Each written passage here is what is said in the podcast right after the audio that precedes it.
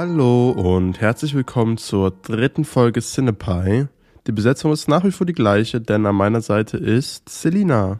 Hallo, guten Tag. Äh, bitte entschuldigt uns, ähm, falls es heute zu irgendwelchen äh, Gehirnstürmen kommt, da wir beide nicht ganz topfit sind. Ja, und wenn ich vielleicht ein bisschen nasal klinge, dann liegt es jetzt nicht daran, dass ich zu tief am Pi geschnüffelt habe, sondern äh, leider mich wirklich ein bisschen erkältet habe. Ja, nichtsdestotrotz wollen wir euch dennoch treu bleiben, denn wir haben diese Woche echt sehr viele Filme für euch gesehen. Es wird immer mehr. Und wir starten auch gleich mit dem. Ja, kein Dance, kein Dance Break direkt rein, war. Ja, mit dem am most anticipatedsten von vielen von euch. Genau, denn wir haben bereits Mean Girls gesehen, beziehungsweise nicht den 2004er Mean Girls, den haben wir schon, schon. mindestens fünfmal gesehen. Ich weiß nicht, wie es bei dir aussieht. Ja, oh, Zahl kommt hin. Ähm, genau. Hierbei haben wir es, also es wurde, wir wurden explizit darauf hingewiesen, dass es sich jetzt nun bei diesem 2024er Mean Girls Film nicht um eine Adaption des alten Filmes handle, sondern um eine Adaption des Broadway-Musicals, das es auch schon wieder seit zehn Jahren gibt, glaube ich. Ja, aber Bin das ist natürlich eine Adaption des Films von 2004. Es ist von äh, Tina Fey, die ja das äh, Buch zu Mingos geschrieben hat. Ihr Ehemann hat das Musical dazu auf die Bühne gebracht. Ja, und ich würde sagen, also für alle, die den alten Film nicht kennen, es geht hierbei um Katie Heron, eine, ein Mädchen im Highschool-Alter, die nun endlich nach jahrelangem Homeschooling, äh, Corona-Schüler werden es vielleicht noch kennen, aus Afrika, aber sie, sie, hat, sie ist in Afrika aufgewachsen, hat dort Homeschooling bei ihren Eltern gemacht und kommt jetzt nach Amerika in eine Highschool und lernt dort, sage ich mal, diese ganzen Me Mechanismen eines solchen Schulbetriebes und vor allem die Dynamiken zwischen den Jugendlichen neu kennen und muss sich auch ein bisschen entscheiden, für welche Gruppe sie sich denn nun anfreundet. Sie findet dort schnell Freunde, aber halt auch das Verlangen, hat auch das Verlangen, bei den angesagten Plastics ein bisschen mitzumischen. Oder? Ja, ähm, genau. Also die also Hierarchie die wird sehr schnell klar, die es ja in so typisch amerikanischen Highschools anscheinend immer gibt, wenn uns das die Filmwelt so weiß machen möchte. Genau, die Plastics sind halt die, die die Regeln aufstellen. Wednesdays, we were pink. Ähm, Sprüche, die heutzutage iconic wurden, die halt die Cool Girls in der Schule, die, die begehrten Mädels, auf die jeder Junge richtig abfährt. Genau. Ähm, so, ich bin ja wirklich ein riesengroßer Fan von dem alten Film. Ich sag mal so gerade von der ersten halben Stunde.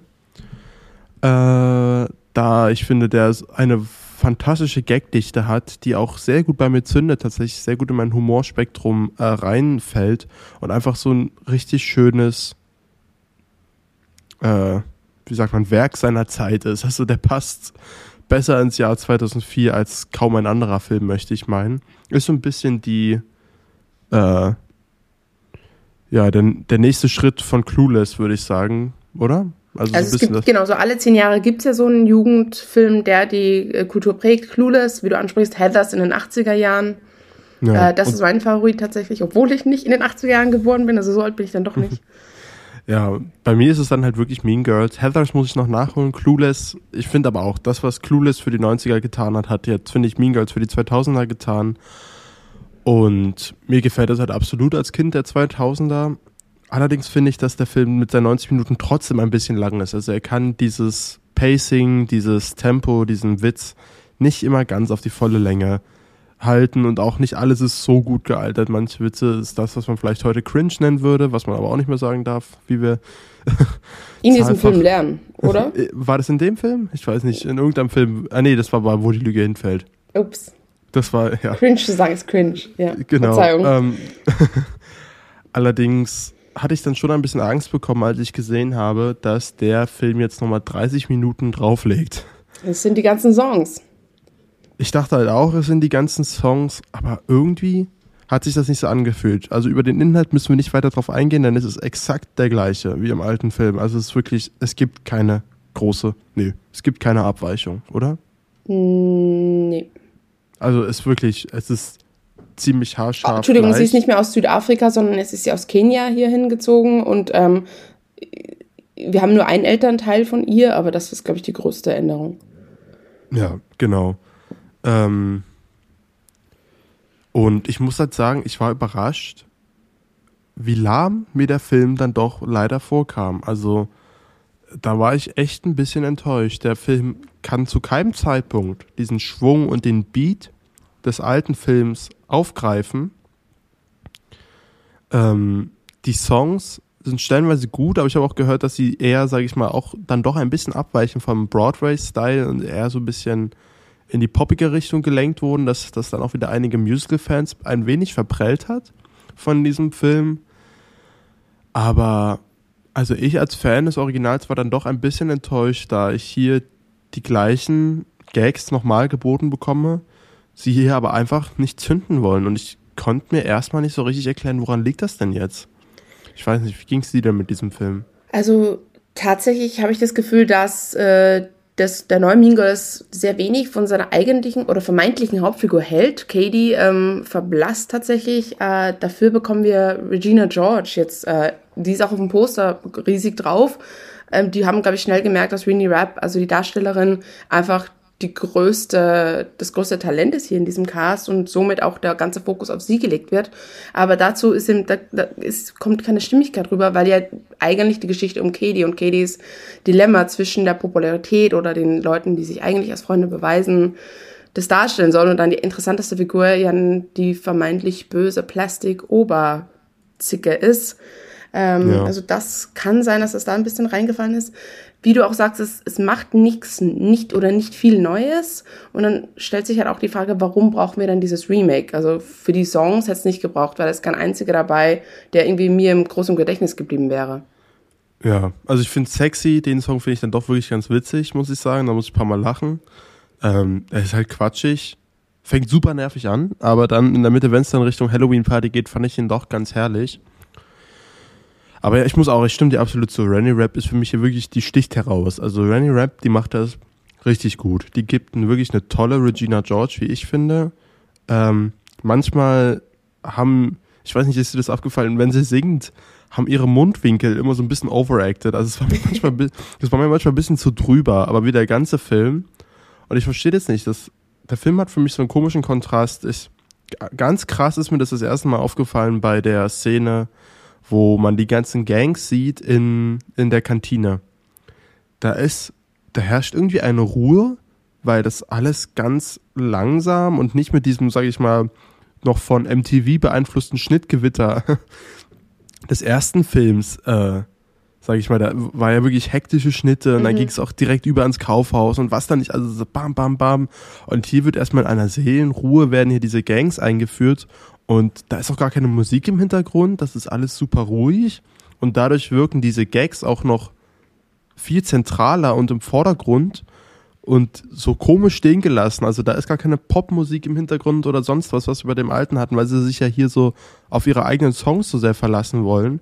Aber ich fand das so befremdlich, dieses, diese Szene zu sehen, die ich in- und auswendig kenne, aber in so, so komisch weird, so auf Krampf. Also so, sie wollen die meisten Gags wiederholen, aber auch nicht alle und lassen dann ausgerechnet die lustigsten aus, weil der Film wirklich, also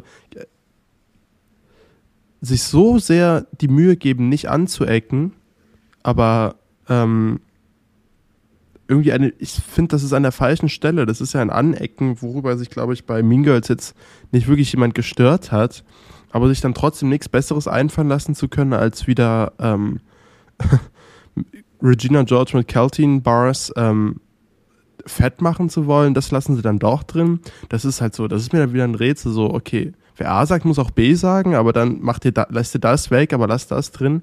Das hat sich mir alles nicht ganz erschlossen und die Codierung auf Gen Z, die ich nun mal bin, hat dann in dem Sinne auch nicht funktioniert. Weißt du, was ich meine? Also mhm. so, nur dass jetzt alle Handys haben und die Sachen nicht mehr ausdrucken, sondern halt sich das per WhatsApp schicken, ist trotzdem jetzt noch nicht ein adäquater, ähm,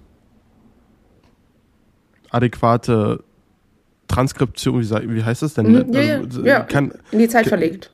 Genau, also kein guter Transfer einfach in die Jetztzeit, weil die ansonsten genauso noch agieren wie halt in 2004 nur mit der Handbremse. So der Cast kann nicht so ganz den, also und leider halt auch allen voran Katie, da Lindsay Lohan in der Vergangenheit wirklich diesen Spagat zwischen, oh, wie sagt man, Good Girl Katie, ja. also dieser freundlichen Katie und Mean Girl Katie halt gut hinbekommen hat. Und die hier ist wirklich nur super brav, die neue Katie. Also das Mean Girl Katie ist quasi non-existent. Es kommt überhaupt nicht rüber, finde ich, in dem Film. Also diese Zicke, dieses, uh, also weißt du, mhm. so dieses Auftrumpfen, das kam bei der Lindsay Lohan so schön natürlich rüber. Und ich finde die Schauspielerin der neuen Lindsay Lohan sympathisch. Ich mag die in den neuen Spider-Man-Filmen. Aber naja, ich weiß nicht, irgendwie, der Funke wollte nicht ganz überschwappen bei mir leider. Ähm, ich finde auch, der ja. Adult Cast ist total verschwendet. Ähm, also Jenna Fischer bekam ja gar nichts zu tun, die äh, Katie's Mutter spielt. Busy Phillips dann schon eher, Mrs. George. Also da waren auch ein paar gute Sachen, wo, das war, glaube ich, das einzige Mal, wo ich gelacht habe, waren die Szenen mit Mrs. George. Aber ja. ich meine, Entschuldigung, wir casten jetzt John Hamm als sexy Coach, damit die Storyline funktioniert, in der er mit Schülern schläft, aber natürlich haben wir jetzt zu viel Angst, einen Gag zu machen, dass ein Lehrer mit Schülern schläft, also kommt das raus, dann ist absolut verschwendet und er hat halt so drei Einstellungen, die sind noch alle im Trailer drin. Nee, dann lass es doch einfach. Ja, ja. Was ich eine gute Änderung fand, ist, dass Regina George hier fast noch ein bisschen perfider ist als in dem alten Film. Also ich sag mal Halloween-Szene. Da der Song, ja, der ist mir jetzt leider nicht so im Kopf geblieben, aber das, worum es da ging, das fand ich eigentlich gar nicht so schlecht. Den Einfall, den sie da hatten, wie sie, sag ich mal. Wie sie es inszenieren, das hat mir auch sehr gut gefallen. Ja, das war wirklich so, ach, schau mal, guck mal, jetzt hier habt ihr doch die neuen Ideen. Und da denke ich mir, ach Mensch, hättet ihr dann doch mal ein bisschen mehr Mut gehabt für diese neuen Ideen, weil das, da sind schon noch ein paar interessante Ansätze drin, die man eigentlich gut ändern und neu interpretieren könnte. Aber dafür bleibt ja zu wenig neu interpretiert und es ist dann halt immer schade, wenn wir jetzt so einen wirklichen Remake bekommen ähm, und einfach quasi immer den Vergleich zu besseren Szenen im Kopf haben. So, das war halt ein bisschen enttäuschend. Ich denke, der wird trotzdem ein Erfolg und ich denke, der wird trotzdem sein Publikum finden. Ähm, ich will auch niemanden davon abraten, weil es ist jetzt kein Film, er hat mich jetzt nicht sauer gemacht, er hat mich leider nur gelangweilt. So, äh, das, das ist eigentlich das Hauptproblem, dass ich mich leider gelangweilt habe bei Mean Girls, was halt bei dem alten nicht so ist. Den kann ich wirklich, das ist so einer der Filme, den könnte ich einmal im Monat anmachen, ohne Probleme. Ähm, bisschen schade war, dass Jingle Bells Rock die Szene nicht mehr so lustig war. Also so, das hätte ich auch gerne nochmal gesehen, wie sie da dem schön, wie heißt das Ding nochmal? Der CD-Player, da ja, dass sie dem da den CD-Player ins Gesicht treten und so. Solch diese Slapstick-Einlagen, die, die haben dem alten Film nicht geschadet. Die hätten sie nicht alle rausnehmen müssen im neuen. Aber trotzdem, ich glaube, so viel braucht man dazu auch nicht mehr sagen. Es ist jetzt, es ist keine Katastrophe, vielleicht ein bisschen enttäuschend, aber ja, Musical kriegt es bei mir leider dann oh, C. Die Songs stören jetzt nicht, aber ziehen es ein bisschen in die Länge leider und bleiben auch nicht im Ohr. Bei Comedy bin ich da auch eher Richtung C, wenn nicht sogar D, leider, weil ich wirklich nicht viel zu lachen hatte hier beim Nutri-Score. Wie ging es dir ja, da? Nee, gehe ich mit, habe ich gar nicht so viel hinzuzufügen. Also wie gesagt, ein, zwei Mal habe ich geschmunzelt, glaube ich, eher als gelacht. Ich lache selten laut. Ähm, es gibt aber einen, ein, sagen wir mal, eine unverhoffte, unerwartete Querverweis auf iCali. Da will ich jetzt gar nicht näher spoilern, weil das ist einer der wenigen Sachen, wo du sagst, hä, wo kommt das denn jetzt her? Aber gerade für diese Generation, für die es gemacht ist, für die Gen Zs, wahrscheinlich dann doch amüsant. Äh, unser Pie der Woche versteckt sich nämlich in der iCarly-Folge iPie. Und zwar der Coconut Cream Pie. Also Kokon Kokosnuss äh, Creme Pie, wie der Name schon sagt. Ähm, äh, und in, diesem, in dieser Folge wollen die halt, glaube ich, irgendwie so ein Rezept äh, nachkreieren, weil jemand, der ursprüngliche Koch, nicht, nicht ähm, nicht mehr lebt, I don't know. Aber das fand ich ja so interessant, wenn Leute Sachen aus Film nachkochen und nachbacken äh, wollen. Und da gibt es eben ganz viel Internet. Äh, äh, ab, wie nennt man das denn? Die, die Leute im Internet, die Foren anlegen, um ein Pie-Rezept irgendwie zu finden, was in der Folge mal irgendwie kurz erwähnt wurde. Jetzt habe ich Hunger. Also ja. Coconut Cream Pie, das klingt sehr, sehr gut. Hatte ich noch nie. Ähm, muss ich vielleicht auch outen, so doll bewandern, was das Thema Pie angeht, bin ich tatsächlich auch noch gar nicht. Aber ich bin sehr, sehr froh, je mehr Filme wir hier gucken, auch je mehr Pies zu essen. zu entdecken. und zu entdecken. Genau. Ja. Kommen wir jetzt, glaube ich, von was etwas Heiterem zu einem Zum schon Gegenteil. eher ernst, ernsterem Film. Und zwar haben wir gesehen Stella ein Leben. Startet ebenfalls diese Woche im Kino. Ja, worum geht es denn in Stella, Selina? Es geht um eine Halbjüdin, wenn ich das richtig verstanden habe. Oder ganz Jüdin. Also ihr Vater ist auf jeden Fall jüdisch. Äh, und sie ist, Stella ist eine ambitionierte Sängerin, Tänzerin und sie ist einfach der festen Überzeugung, ach, wir kommen eh bald raus. Äh, wir, wir kommen nach Amerika, weil ihr Vater Kontakte in die Staaten pflegt. Ähm, und die das gar nicht so richtig tangiert, die nimmt das nicht ernst, äh, als sie auch hört, okay, es geht ihren äh, jüdischen Freunden immer schlechter. Und dann haben wir so einen ganz harschen Cut zu Bam, zwei Jahre später äh, Arbeitslager. Genau, und von dort an entwickelt sich die Geschichte weiter in immer finsterere Gefilde. Ähm, basiert halt auf der wahren Geschichte ja, auf dem echten Gesch Leben der äh, Stella Goldschlag. Also ähm, es ist halt immer bei Spoilern so ein bisschen schwierig, wenn es halt auf historischen Dingen passiert, aber vielleicht, ich will es trotzdem jetzt nicht vorwegnehmen, dass man das dann im Film erlebt. Es ist auf jeden Fall äh, ein, hm, ich fand es überraschend. Also es ist so, zum einen fand ich den Film dann doch schon sehr, sehr deutsch äh, in seiner Art. Also wie hier wie hier inszeniert, sage ich mal, aber auch wieder gespielt wird. Ähm, obwohl ich hier gerade Paula Bär in der Hauptrolle und Katja Riemann als die Mutter äh, eigentlich herausragend gut fand. Also die haben mir echt gut gefallen in ihren Rollen, wie sie das gemacht haben. Dann wird aber der Film auf der anderen Seite wieder überraschend hart. Also das ist schon ganz schön heftig, was man hier zu sehen bekommt. Äh, der Film ist dann auch nicht umsonst, sage ich mal, mit einem FSK 16 versehen worden. Das ist nicht nur grafisch hart, das ist auch thematisch hart und äh, ich weiß nicht, es hat in mir einen ganz schön inneren Konflikt losgelöst, was ich einerseits dem Film zugute halten würde, aber andererseits fand ich dann auch wieder, oh, ich wusste ich nicht so richtig, also wie ich damit jetzt umgehen soll, auch was der Film mir da jetzt eigentlich so vorsetzt, weil es ist so, okay, der Film lässt dann, dann doch ein bisschen allein damit, was eigentlich auch wieder spannend ist, aber ich weiß nicht. Also es ist so, es bleibt vieles dann auch offen. Und stellenweise hat mich auch ein bisschen gestört, dass die Inszenierung dann manche Bilder so sehr in den Vordergrund rücken möchte und die so auf einmal so mächtig dastehen lassen möchte, was der, was die Bilder aber gar nicht hergibt. Ich weiß nicht ist dir das, äh, wie ging es dir denn mit dem Film erstmal? Ich muss, ähm, ich, ich habe den ganz frisch gesehen. Ich ja, muss mich ja. erstmal wieder ein bisschen zusammensetzen jetzt, aber ja. Überraschend flottes Tempo. Also ich gebe dir, ist schon sehr deutsch, aber es, das klingt jetzt vielleicht gemein, aber unter erstaunlich wenig langweilig für einen ähm, Zweite Weltkriegsfilm, der jetzt als solches nicht unbedingt groß Neues aufzuwarten hat, wie ein anderer, den wir demnächst äh, sehen werden. Mhm. Und also ich war schon bei dem Film dabei. Ich habe, ähm, ich verstehe die Herangehensweise, das ist, glaube ich, auch der Disclaimer ganz am Anfang, aus, äh, anhand von Gerichtsunterlagen wurde das so ein bisschen gefühlt rekonstruiert. Also wir wissen nicht, wie die echte Stella Goldschlag sich gefühlt hat. Die, wir hatten, wir haben jetzt kein Tagebuch oder irgendwie nähere Informationen dazu. Das ist einfach eine praktisch Interpretation, was diese Person zu ihren Handlungen veranlasst haben könnte. Ähm, und da nehme ich ihm vieles ab. Manche Punkte wirken dann aber dann doch, die, also die Impulse.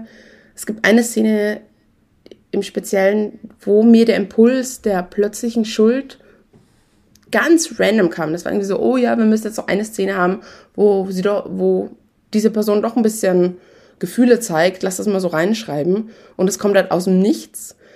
Also, ich bin auch sehr ja. zwiegespalten ich fand halt so ein bisschen, also ich stimme dir absolut zu. Der Film hat wirklich ein Wahnsinnstempo, weswegen ich den gerade vielleicht auch wirklich an äh, die etwas jüngeren Zuschauer sogar empfehlen würde, die gerade vielleicht so 16 bis 20 sind. Ähm, und ein Problem mit der Aufmerksamkeitsspanne haben, sage ich mal, dann ist das jetzt wirklich so die Form von deutschen Erinnerungskino, äh, was gerade da vielleicht wirklich gut funktioniert, weil der ist nicht langweilig. Also der, der, der fetzt wirklich gut durch, zwei Stunden lang.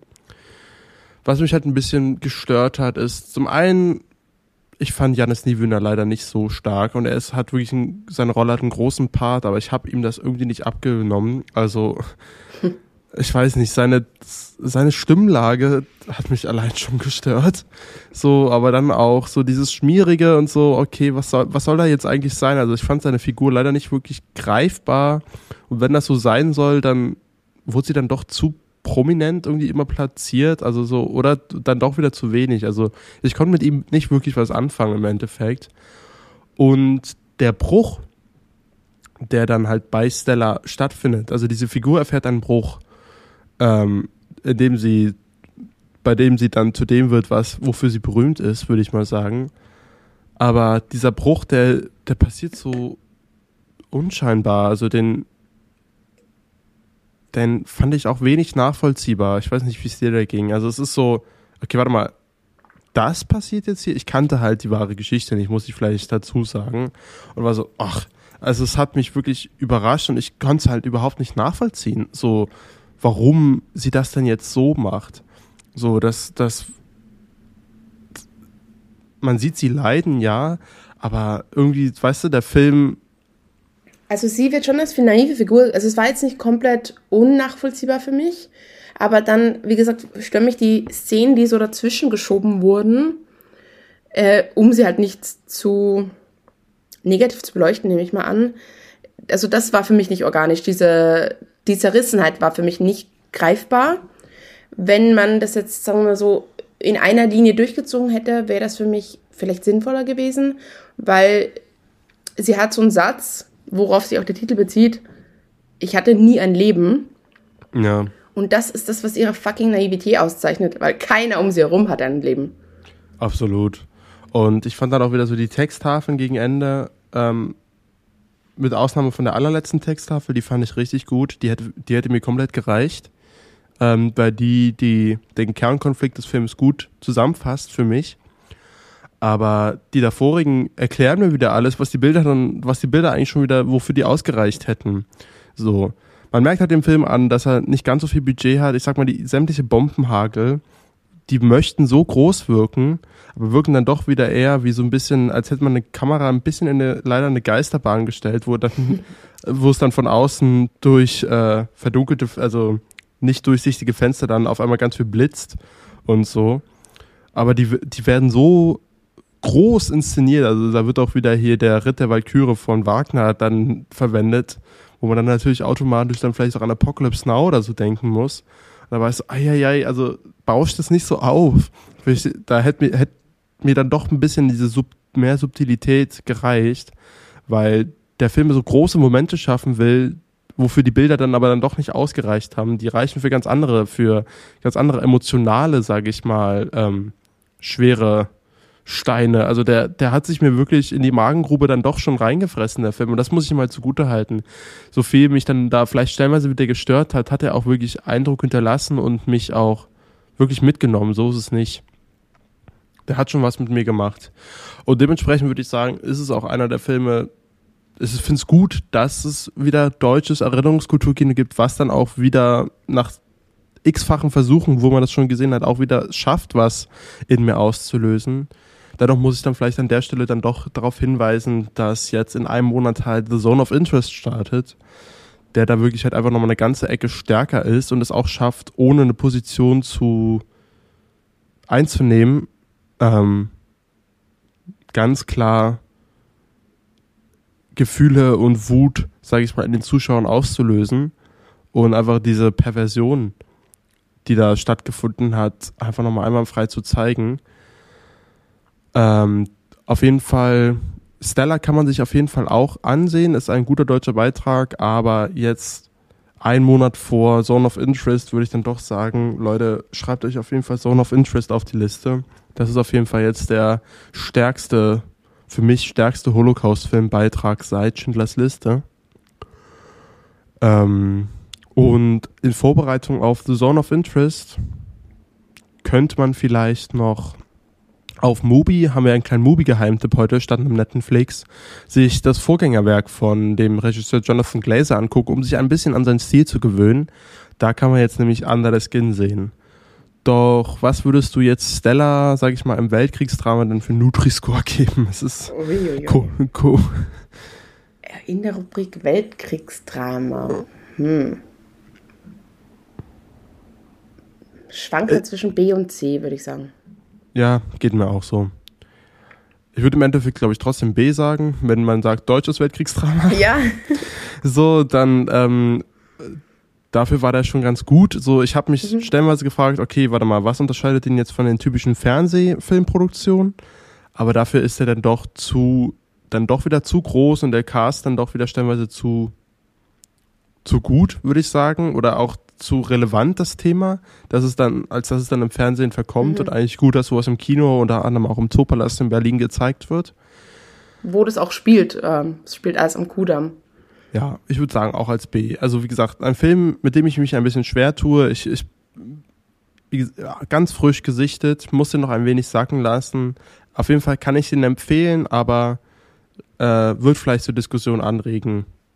Ja, und um auf deinen Mubi-Tipp anzuschließen, ähm, ein Castmitglied aus Stella ist in unserem Geprime-Tipp äh, Maeve Matelka, die äh, spielt in Sachator. Die Hauptrolle in Stella war sie nur eine kleine Figur am Rande, aber mich hat es trotzdem sehr gefreut äh, zu sehen, dass sie eben ihren Weg weitergeht. Österreichische Darstellerin. Ich bin sehr gespannt, was sie als nächstes macht. Und Sachertorte, diesmal kein Pie, eine Torte. Auf Prime kann ich auch sehr empfehlen, weil wir ja gerade letzte Woche bei den Romcoms waren. Das ist eine ganz süße österreichisch-deutsche Romcom. Ja, habe ich immer noch auf meiner Liste. Da habe ich auch nur Gutes von gehört. Will ich mir unbedingt schon seit einer Weile mal auf Amazon Prime ranziehen. So, nach so etwas härterem Tobak haben wir jetzt äh, nochmal so ein, naja gut, sag ich mal, versuchten harten Tobak, aber eher auf der fiktiven Ebene mit Marsh King's Daughter, beziehungsweise zu Deutsch Das Erwachen einer Jägerin, startet ebenfalls diese Woche im Kino ähm, und geht um, ja, geht um ein Mädchen, die im Wald aufwächst bei ihren Eltern, die doch dann schließlich herausfinden muss, dass ihr Vater ihre Mutter gefangen gehalten hat.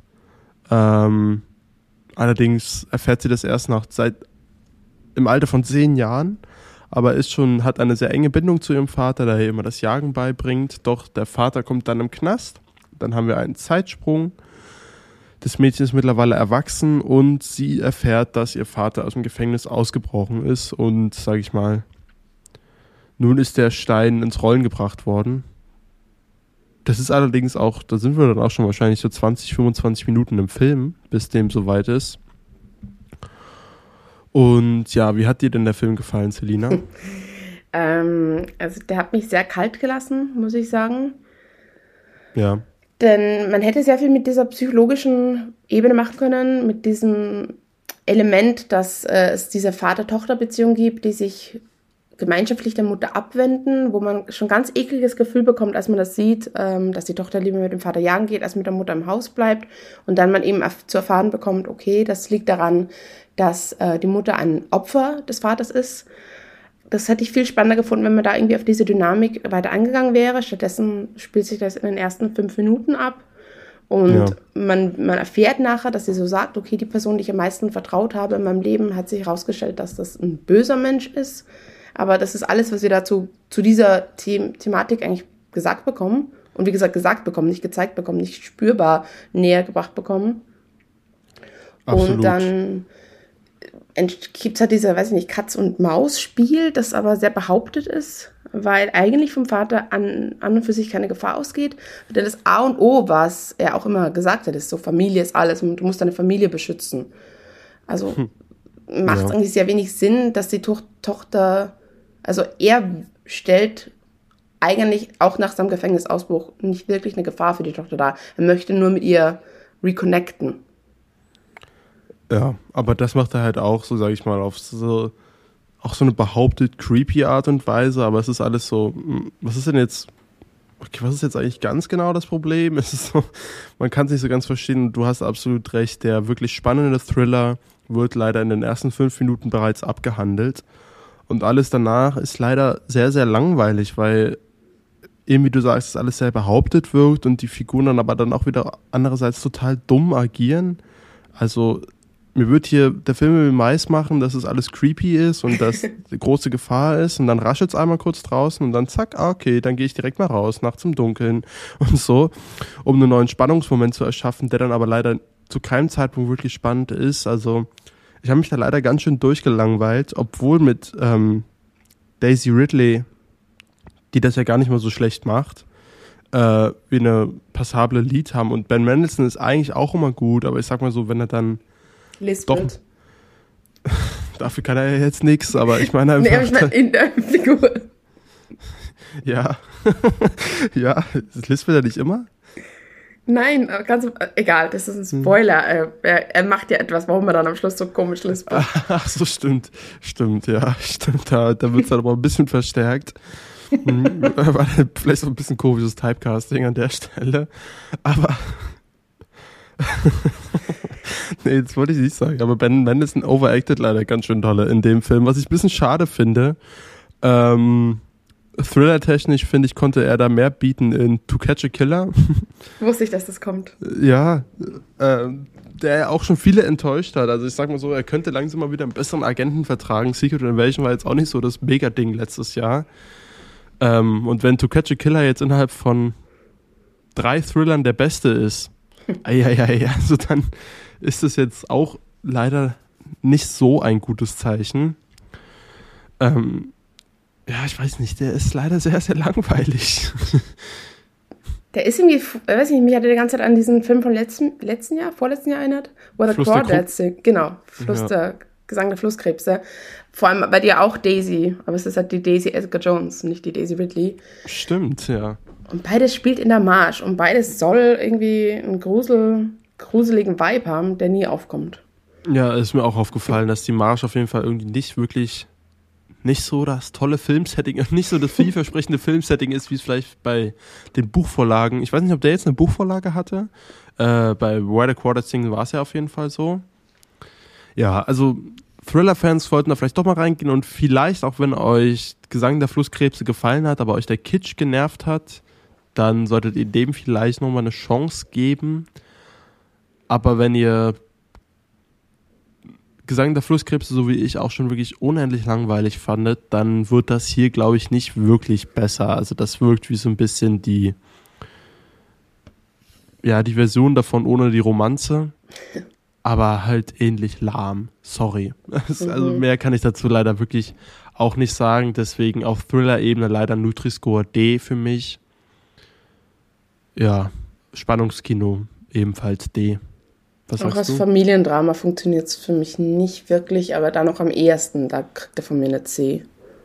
Ja, ja, okay, ja, da würde ich sogar mitgehen. Also, was ich halt auch so schade fand, so dann, sie hatten einen Mann und so, das ist alles so, aber der wusste das alles nicht und wie das dann, sage ich mal, dass, dass dieses, sage ich mal, miteinander, untereinander aufklären, ähm, es wird so quatschig leider in Szene gesetzt und so unglaubwürdig und dann dieses so, my name is, so, ist so, so Klischee und bedeutungsvoll aufgeladen. Do you wanna go out on a date with me? Nee, sorry, also das war Quatsch.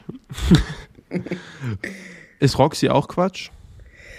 Leider, ja. Wir fahren auf derselben Schiene weiter. Ähm, ich war bei der Premiere von Roxy eingeladen. Dafür herzlichen Dank. Aber äh, der Film hat zwar eine interessante Prämisse, also es geht um einen Taxifahrer in, also ich weiß nicht wo in Deutschland tatsächlich, ich glaube NRW, aber er kommt aus dem Osten, er ist ein ehemaliger DDR-Mensch, das ist nämlich noch wichtig. Ähm, DDR-Mensch. Also seine Eltern sind, äh, waren große Figuren in der DDR und das hat auch seine Erziehung ein bisschen geprägt. Und naja, er hat so ein richtig langweiliges Leben, fährt Taxi und dann hat er auf einmal einen Kunden, der für wenig gleich viel Geld bietet. Er hat so einen fetten Kampfhund im Auto, der heißt Roxy, daher der Titel. Und weil das wahrscheinlich erst zum ersten Mal ein bisschen Spannung in sein Leben bringt, lässt er sich ja darauf ein, dass er diese Familie, wo sich dann herausstellt, die werden in Russland nicht nur vom Staat gejagt, sondern auch von, ich glaube, anderen Maf also kriminellen Vereinigungen. Der hat sehr, sehr viele Feinde, hat jetzt in Deutschland äh, sich versteckt, bis er neue Pässe bekommt ähm, und fährt die halt in, fährt die so rum. Und das will halt so ein bisschen collateral sein, aber ist es halt nicht. Also die Spannung kommt nicht wirklich auf. Es ist auch nicht sonderlich gut gespielt, obwohl ich David Striese wirklich, äh, ist ein fantastischer Schauspieler und der macht jetzt nicht viel, nicht groß falsch, aber kriegt halt wenig Impulse. Und das, also die Prämisse ist, der Film schafft halt nicht mit der Prämisse, die er hier fordert, irgendwie mitzugehen. Es ist so langatmig und an Stellen fühlt es sich so an, als ob da irgendwie keiner irgendwie eine Begeisterung für diesen Kriminalfall hat oder irgendwas. Es, es gibt dann gegen Ende nochmal einen Spannungspunkt, aber ich glaube, da haben die meisten, wenn das jetzt im Fernsehen läuft, schon abgeschaltet. Also leider für mich sehr enttäuschend. Also, ich weiß nicht, welches Genre würdest du denn jetzt packen, wo du dem dann einen Nutri-Score geben kannst? Ja, ist schon kriminal. Also Thriller ist es ist es auch nicht, weil er das auch nicht behauptet. Ich glaube, wie nennt man das denn? Kriminaldrama. Ähm, also es, es, geht eben um Crime, aber mhm. es ist jetzt kein. Also was gibst du ihm als Krimi und was gibst du ihm als Drama? Okay. Als Krimi eine C, als Drama eine D. Okay. Mano. ja, heute wirklich leider sehr lash unterwegs, wie die Jugend sagt. Aber wir waren gerade noch bei David Striso. Da kommt jetzt ein äh, weiterer Streaming-Tipp von mir. Der hat es nämlich wirklich drauf. Äh, in guten Filmen, da liefert er dann auch. Ähm, auf Letterboxd wird das fälschlich als Netflix angegeben. Wenn du dann draufklickst, landest du bei Spider-Man 3. Das ist falsch. Aber der Film 3 von Tom Tykwer, den könnt ihr in der Magenta TV Megathek gucken. Da ist der inkludiert, wenn ihr Telekom-Kunden seid. Und den kann ich wirklich nur wärmstens empfehlen. Es ist ein wunderbarer, wunderbarer Film von Tom Tickwer, wie gesagt, mit David Striso, Sebastian Schipper und Sophie Reuss. Ja. Ähm, okay, Magenta-Thek, ja, Mann. Da braucht man ja auch erstmal seinen Zugang zu. Vielleicht werde ich mir den auch einfach mal ausleihen oder doch mal die Magenta-Thek da mal einen Blick reinwerfen. Das ist so ein Ding, das ist so tatsächlich geht völlig an meinem Radar vorbei. Es ist dann, glaube ich, je nachdem. Ja, klar, wenn man, man O2-Kunde ist, aber ich meine, es gibt ja auch bestimmt Telekom-Kunden, die uns jetzt zuhören. Stimmt, ja, ich bin sogar Telekom-Kunde. Also so, muss, muss, vielleicht, muss ich vielleicht wirklich mal, ich, muss vielleicht wirklich mal reinschauen.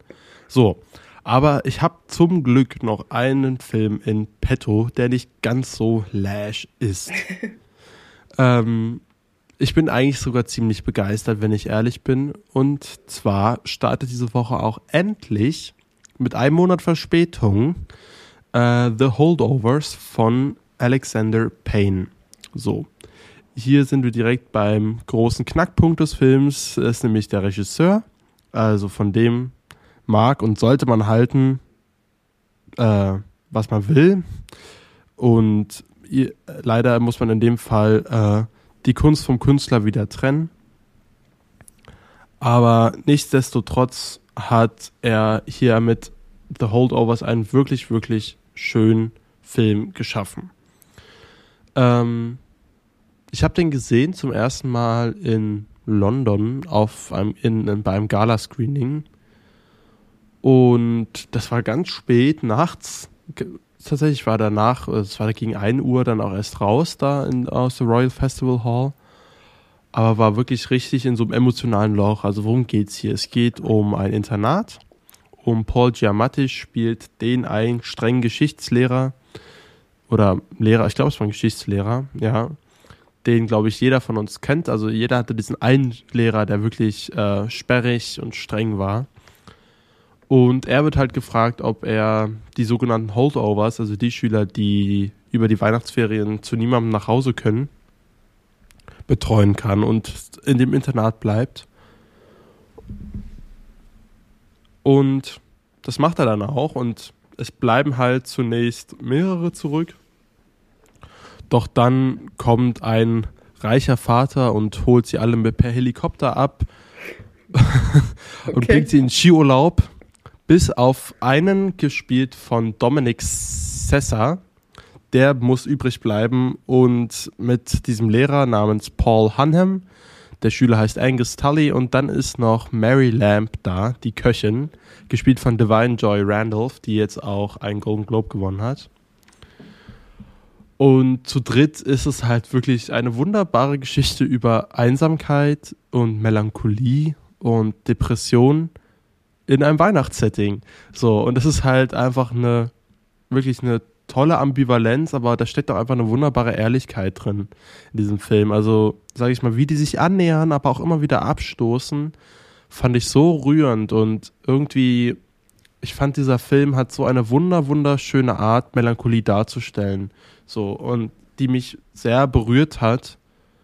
Und nicht nur vom Setting dadurch, sondern auch von der Atmosphäre dann an Filme wie Breakfast Club und Club der Toten Dichter ähm, erinnert hat. Das ist wirklich, das spielt in den 70ern. Alexander Payne bleibt seinen 70s-Style treu.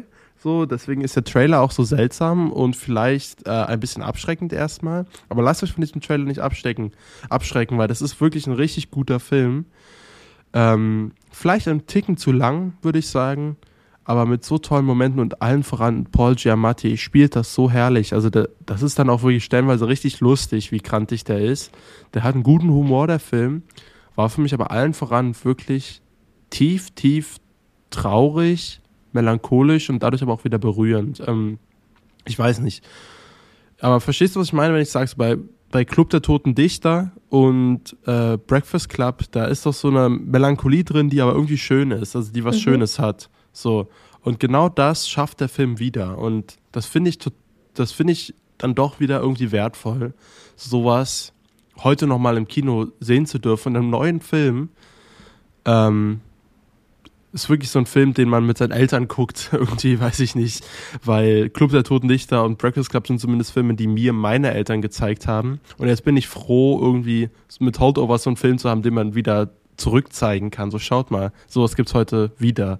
Weil der muss sich gar nicht vor den verstecken. So, der hat so eine wirklich schöne Herzlichkeit und wir haben für Leute, die mal wieder im Kino lachen, aber auch weinen wollen. Und das in einem Film ist, glaube ich, das genau das Richtige.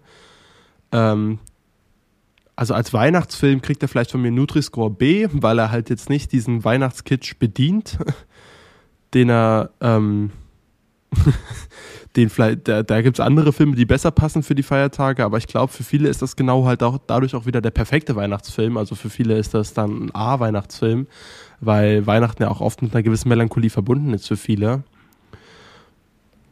dann aber als Drama und als, aber auch als Komödie funktioniert für mich einwandfrei. Also Beautiful Melancholy kriegt er von mir A. So auch als Rührstück kriegt er von mir A, weil ich habe echt geheult am Ende. So was soll ich sagen.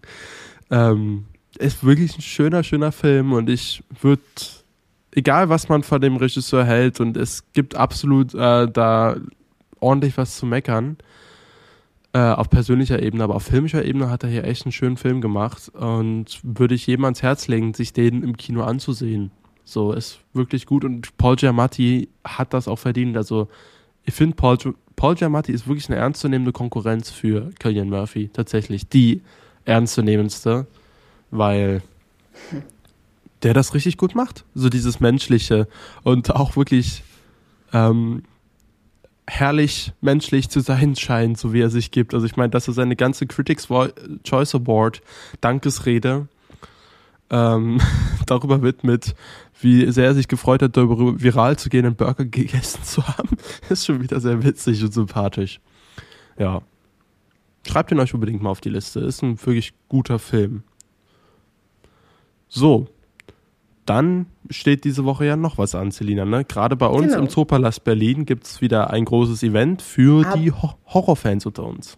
Aber auch in den anderen großen deutschen Städten, ähm, Frankfurt, München. Genau, Hamburg. ich glaube, die, ich glaub, die sind alle eine Woche später. Also Berlin Ups. fängt an, warte, also ich gucke nochmal ganz genau nach, bevor wir hier was Falsches sagen. Die Fantasy Filmfest White Nights. Ähm, Genau, dieses Wochenende startet mit Hamburg und Berlin am 27. und 28. Dann ziehen ähm, am 3. und 4.2. Köln, Frankfurt, Stuttgart und Nürnberg nach. Und das Schlusslicht ist dann München vom 10. bis zum 11.2. Und da sind einige ziemlich, das ist ein ziemlich gutes Programm. Und wir durften sogar einige schon für euch sehen. Genau, die zwei beliebtesten, die auch, glaube ich, bei uns jetzt schon ausverkauft sind. Ähm, oder zumindest die am höchsten erwartetsten Filme: Dream Scenario und When Evil Lurks. Genau. Wollen wir da vielleicht mit Dream Scenario anfangen? Mhm. Der neueste Nicolas Cage, ähm, der hat sich jetzt auch als Genre Person entpuppt. Macht jetzt, glaube ich, nur noch Horror und weirde Crime-Sachen, oder? Gefühlt? Ein bisschen schon, ja. Also so tatsächlich fühlt er sich, glaube ich, gerade auch so ein bisschen bei A24 ganz wohl, habe ich das Gefühl. Oder mhm. zumindest bei dem A24-Style. Also ja. Filme, die von A24 produziert sein könnten oder es halt tatsächlich sind. Genau, das ist äh, der Fall bei Dream Scenario. Ähm, von Ari Aster produziert und in der Regie von Christopher Borgley, der letztes Jahr ähm, in Deutschland Sick of Myself äh, also rausgebracht hat. Es ja nicht letztes Jahr, sondern es ist ein Film aus Cannes vom Vorjahr, aber ist letztes Jahr in äh, Deutschland. kam letztes Jahr in Deutschland raus, genau, äh, so rum. Und äh, man merkt irgendwie schon seinen Stil und da ist es halt auf Social Media zu haten gefühlt ähm, oder auf die aktuelle selbstverliebte Jugend. Aber da gehe ich, das ist schon fast Spoiler-Territorium für Dream Scenario. Es geht nämlich um einen Evolutionary Biologist, ähm, also einen Evolutionsbiologen, der sich mit irgendwie einer soziologischen Ebene bei Ameisen spezialisiert hat, aber dann nie, nie zum Schreiben kommt, ähm, der auch ein Professor an der Uni ist, aber sich total unsichtbar fühlt im Leben. So ein ganz, ja, richtiger Versager eigentlich, der auf einmal Wind bekommt, äh, dass so Leute gucken ihn komisch an und dann stellt sich raus, das ist der Fall, weil Leute von ihm träumen, auch Leute, die er gar nicht persönlich kennengelernt hat. Und das entwickelt sich dann auch von einem Traumszenario zu einem Albtraum.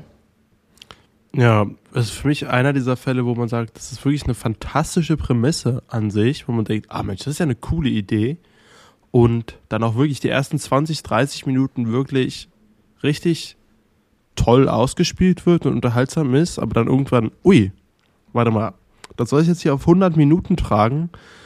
Weiß ich nicht. Äh, was soll denn da jetzt noch kommen? Und ähm, dann kommt da noch was, aber irgendwie verlässt mich dieser Film, je länger er läuft, ist so, ja, nee, jetzt irgendwie nicht mehr, weißt du, also ich war wirklich richtig drin in der ersten Hälfte, aber es wird dann, dann doch irgendwann zu redundant und dann doch zu sehr äh, White Cis Male Sex Fantasy, die hier ausgelebt werden. Also es ist dann leider, je länger der Film läuft, desto mehr legt er den Fokus auf, sage ich mal, seine, die uninteressanteren Themen, die dieses Phänomen, die diese Prämisse mit sich bringt. Und wurde dann im Verlauf des Films dann mehr und mehr enttäuscht. Ich würde nicht sagen, es ist ein schlechter Film, aber er hält nicht das, was er in der ersten halben Stunde verspricht. So. Denn Nicolas Cage spielt das hier echt richtig gut. So, auch durchgängig. Und da gibt es auch gegen Ende wieder ein paar wirklich weirde Momente, die dann wieder ganz lustig sind, sag ich mal, wenn es eher Richtung fast schon Horror geht, stellenweise, was da passiert.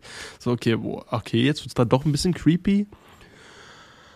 Aber ich weiß nicht. Also, wie gesagt, je länger der Film läuft, desto mehr hat er mich dann leider doch verloren, weil ähm, es dann doch wieder zu redundant leider irgendwann wurde für mich.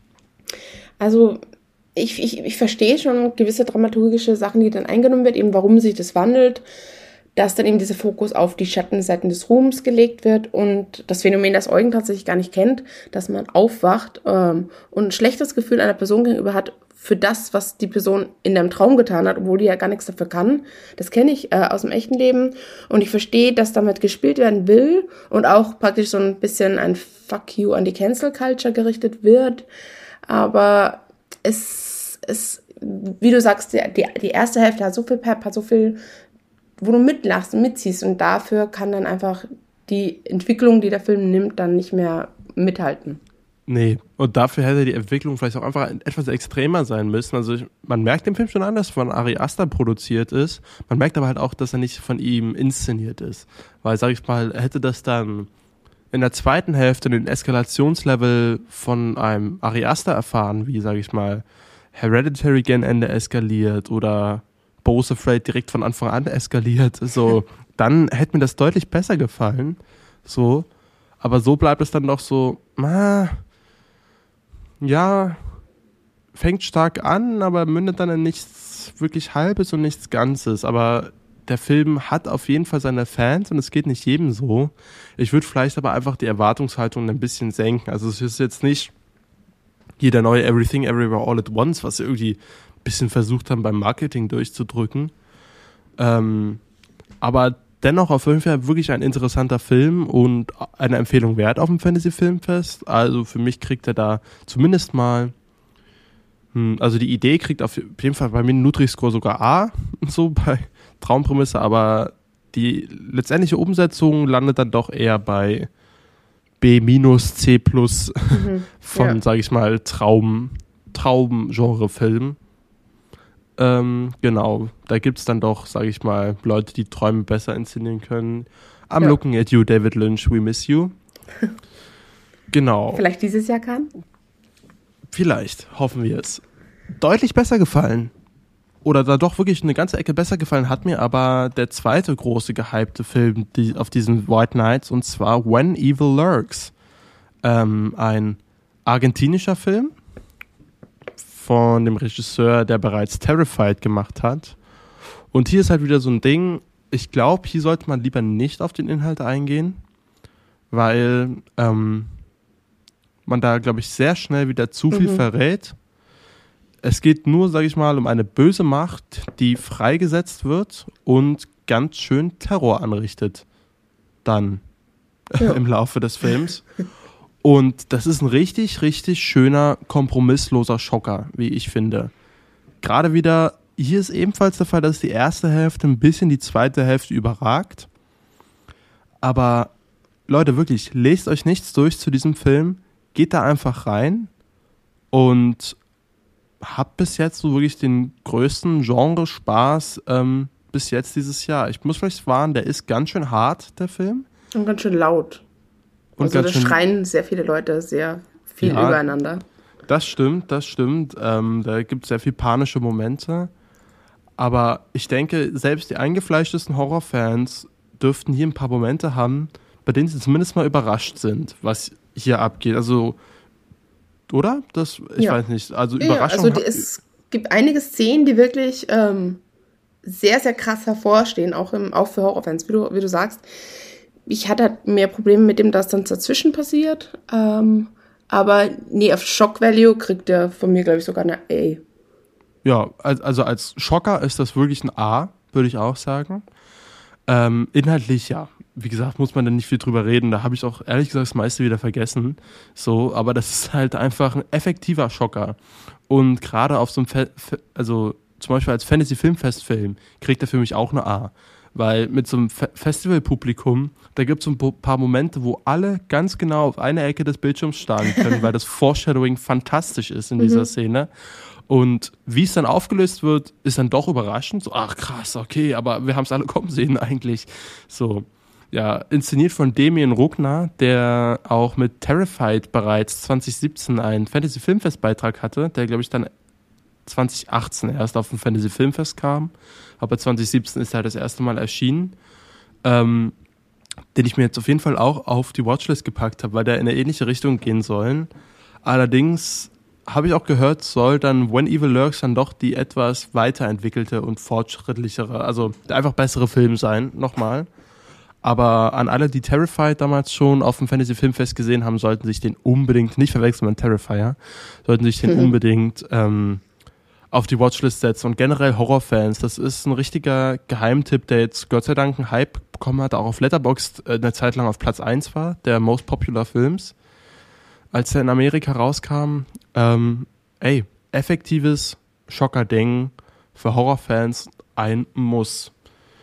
So, das sind die beiden Filme, die wir schon gesehen haben. Und ansonsten freuen wir uns noch auf Red Rooms. Red Rooms, genau. Unsere gemeinsame Bekannte Emma hat mir den nämlich sehr nahegelegt. Er soll anscheinend sehr in die Selina-Schiene gehen. Bin ich sehr gespannt. Hört man nur Gutes bis jetzt. Hört man nur ja. Gutes. Und ich bin auch sehr gespannt auf äh, den, wie heißt jetzt, Nightwatch Demons Live Forever. Ähm, das ist eine ganz komische Historie vom Regisseur Ole Bornedal. Der hat ja 1994 äh, den ersten Nightwatch rausgebracht, hat dann so drei Jahre später Funding bekommen dafür, dass er ein US-Remake machen kann vom selben Film.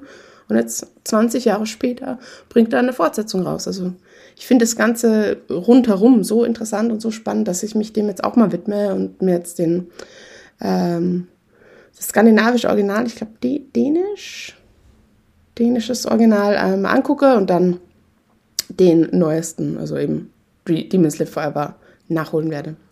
Ja, ich freue mich ansonsten noch auf 100 Beavers, weil ich von dem bisher nur Gutes gehört habe, auch gerade vom Sieges Film Festival. Ähm, der soll lustig sein. Ich ich weiß gar nicht, was ich mich da erwarten soll. Irgend so eine Schwarz-Weiß-Nummer mit äh, Stoffkostüm, Bibern, aber wirklich, ich höre durchweg Gutes von diesem Film, deswegen freue ich mich da auch drauf. Und natürlich ist natürlich auch wieder beim Fantasy Filmfest, wie sich für ein gutes Fantasy Filmfest gehört. Ach Gott, wie war es jetzt? Kongtang? Könnte. Kongtang? Dupieux. Monsieur Oizo ist wieder mit dabei ähm, mit seinem neuen Film Dali, der bereits auch in London lief übrigens. Äh, Dali, Dali mit ganz viel A. Red Rooms lief auch in London tatsächlich. Also ist wirklich hier heute breites London-Programm. Wieder nicht dabei. Aber der soll sehr lustig sein. Quentin Dupieux, das ist Hit or Miss. Meistens tatsächlich sogar eher Hit. Also es ist meistens zumindest unterhaltsam. Äh, mein absoluter Favorit ist immer noch Deerskin. Monsieur Killer Style oder Le Dame. ähm, ja, absolut fantastischer Film. Ich hoffe, der gefällt mir ein bisschen besser als Mon Debüt. Der hat mir nicht so gut gefallen. Aber früher oder später werde ich mir den auch angucken. Ich kann leider nicht aufs Festival, aber ich werde es irgendwie, irgendwie werde ich diesen Film auch sehen. So, genau. Vielleicht Und? seht ihr Selina bei Red Rooms. Okay, danke.